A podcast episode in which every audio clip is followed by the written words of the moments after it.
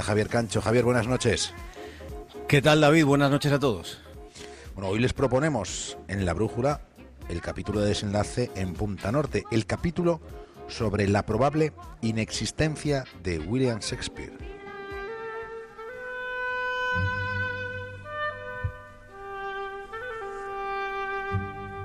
Decíamos ayer que William Shakespeare y Christopher Marlowe nacieron el mismo año, nos detuvimos en la muerte de Marlowe en extrañas circunstancias, siendo como fue un espía muy bien relacionado. Explicamos que Marlowe sabía algo muy gordo sobre alguien muy influyente en la corte de la reina Isabel, conocida como la Virgen, en el siglo XVI.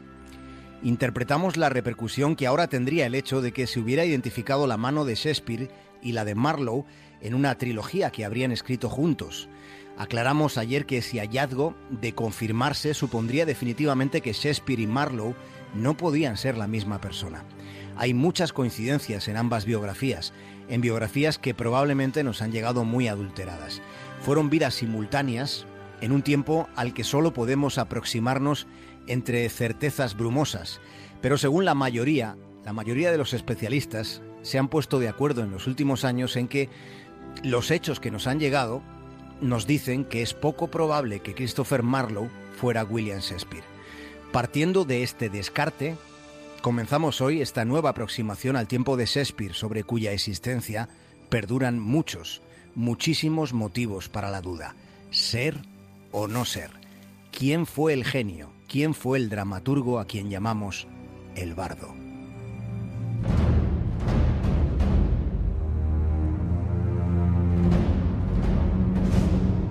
En este viaje lo primero que debemos hacer es partir de una evidencia. Casi todo lo que rodea la vida de Shakespeare procede del ámbito de las conjeturas. Si en realidad las certidumbres son mínimas. Apenas un puñado de documentos ilustran algo, y es muy poco, eh, sobre la vida del dramaturgo. Por eso el tamaño del enigma resulta tan apasionante. Ni siquiera hay certeza sobre el aspecto físico de aquel hombre que supuestamente nació en Stratford.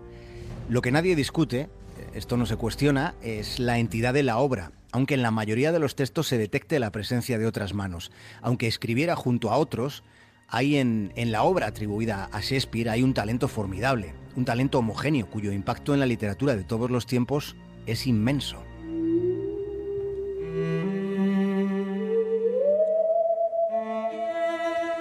Pues llegados a este punto, Javier Cancho, vamos con las dudas. Vamos, los escépticos, que son muchos, sostienen que es imposible que alguien que no tuvo contacto con la cultura clásica pueda ser el autor de una obra que está tan influida por los clásicos. Se plantea como algo insondable que un hijo de un comerciante de lana, allá por el siglo XVI, pudiera llegar a, manejar un vocabulario de cerca de 29.000 palabras, que son las que se reúnen en, en toda la obra de Shakespeare. En el siglo XVI, acceder a la cultura en una familia pobre resultaba resultaba bastante más difícil que ahora incluso. Un grupo de académicos y actores británicos daba en 2007 una relevancia ya pública en este milenio a este debate que en realidad se arrastra desde el siglo XVIII. Cerca de 300 personas firmaban hace casi 10 años la llamada Declaración de Duda Razonable sobre la autoría de las obras que se atribuyen a Shakespeare. Se menciona, por ejemplo, el testamento, donde no hay rastro de ingenio literario, es un testamento anodino, su redacción es bastante prosaica. Se cuestiona por qué en su obra no hay ni una sola mención, ni una sola a la localidad en la que se supone que nació. ¿Por qué nunca sale Stratford? Se, se preguntan.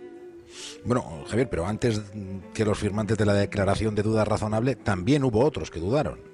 Sí, ha habido, ha habido prominentes artistas y hasta el propio padre del psicoanálisis que no, que no se han creído esta historia. Es una larga lista la que ha cuestionado la existencia de William Shakespeare.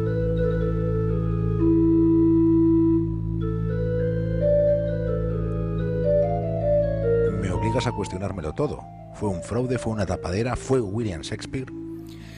Bueno, Sigmund Freud relaciona el complejo de Edipo que había en Hamlet, en una de las obras maestras de Shakespeare, con el que tenía Edward de Ver, el conde de Oxford, a quien en este momento se dirigen el mayor, el mayor número de miradas de las teorías alternativas que disponen de algún sustento académico. El escritor Mark Twain estaba convencido de que Shakespeare era Sir Francis Bacon. Bacon fue durante años uno de los sospechosos habituales como alter ego de Shakespeare, aunque también eh, tengo que decir que Mark Twain decía que, Isabel, la llamada reina virgen, en realidad era un hombre. Hay estudios más recientes y a priori más cualificados que, aquellas sospechas de Twain, estudios en los que no se cuestiona la feminidad de la reina, sino su castidad. Esto sí que se cuestiona. Se da por hecho que la reina virgen, bueno, que más bien era un mito creado por los mecanismos de propaganda de la casa Tudor. Quizá por ahí encontraríamos la, la apreciada información de la que hablábamos ayer que supuestamente, ¿te acuerdas David?, tenía Christopher Marlowe. Efectivamente, bueno, los biógrafos de la reina admiten que hubo una especie de romance entre Isabel, siendo adolescente, y un cortesano llamado Thomas Seymour.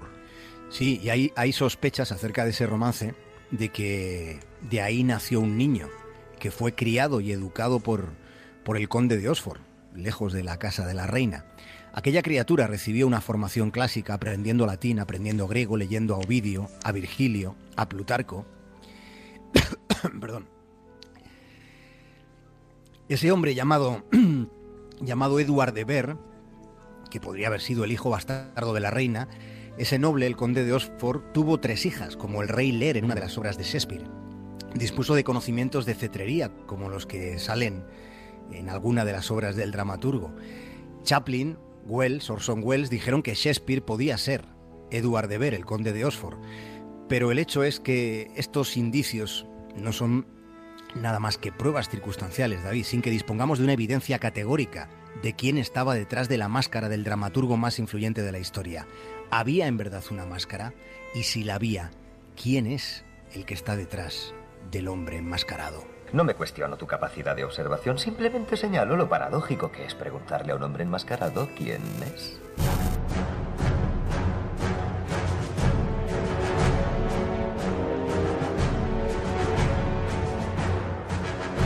Te tengo que hacer una pregunta más, Javier Cancho. ¿Quién fue Edward de Ver? ¿Quién fue este hombre en el que se fijan las miradas de la teoría alternativa? Pues en esta película, de la que hemos escuchado ahora mismo un fragmento en Anonymous, se cuenta una versión ficticia de su vida. Se sabe que fue un noble isabelino, que fue un mecenas, puede que fuera un dramaturgo, un poeta, pero no sabemos si fue el auténtico autor de las obras de Shakespeare. La verdad es que no sabemos nada concreto que resulte determinante. Como tú decías al principio, bueno, cuatro siglos después, seguimos pisando un terreno lleno de conjeturas, incluso más conjeturas de las que ha habido hasta ahora en el trecho de la vida política española, y por eso estáis en el Congreso. Veremos qué pasa, lo del Congreso más o menos está claro, pero en esto de Shakespeare el asunto se complica. Veremos qué pasa durante los próximos años. Hay una herramienta muy tecnológica que se llama DocuScope, es un programa informático que ha desarrollado la Universidad de Carnegie Mellon de Pittsburgh, que está utilizando en, en este momento para para este asunto, para tratar de resolver dudas, que reconoce hasta 40 millones de patrones lingüísticos en inglés, así que veremos si con esta herramienta se encuentra el rastro de William Shakespeare. Used to England skies, cloudy days, and your heart's. Thought you'd be quite happy there in that warm New York air, but your heart's not right. Pues todos son dudas, Javier Cancho, ¿eh? Sí, sí, sí. En cuanto a Shakespeare, sí. Dudas apasionantes. ¿Qué tal por allí, por el Congreso? ¿Ha hecho buena tarde, David, o no? Sí, ¿no? Bueno, hemos estado a cubierto a lo largo de toda la tarde, pero como le decía Héctor Fernández, bien rodeado, con una temperatura muy agradable, con una luz bastante sana y a la espera, a la espera de volver al análisis y al comentario de lo que ha dado de sí ese discurso de investidura de Mariano Rajoy. Pues os escucho ahora mismo, a continuación. Hasta mañana. Un abrazo, David.